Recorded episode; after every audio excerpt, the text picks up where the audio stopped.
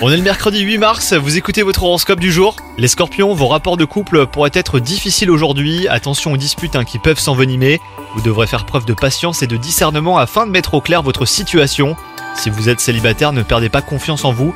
Vous devrez peut-être dépasser votre timidité afin de faire de nouvelles rencontres. Sur le plan professionnel, soyez prudents les scorpions. C'est une mauvaise journée pour prendre des décisions importantes hein, pour la suite de votre carrière. Prenez donc un peu de recul avant de faire euh, des choix trop rapidement.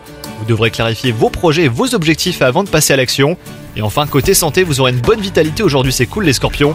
Ménagez tout de même vos forces et ne dépassez pas vos limites hein, si vous pratiquez un sport. Vous devrez canaliser votre énergie et vos émotions pour éviter les débordements. Bonne journée à vous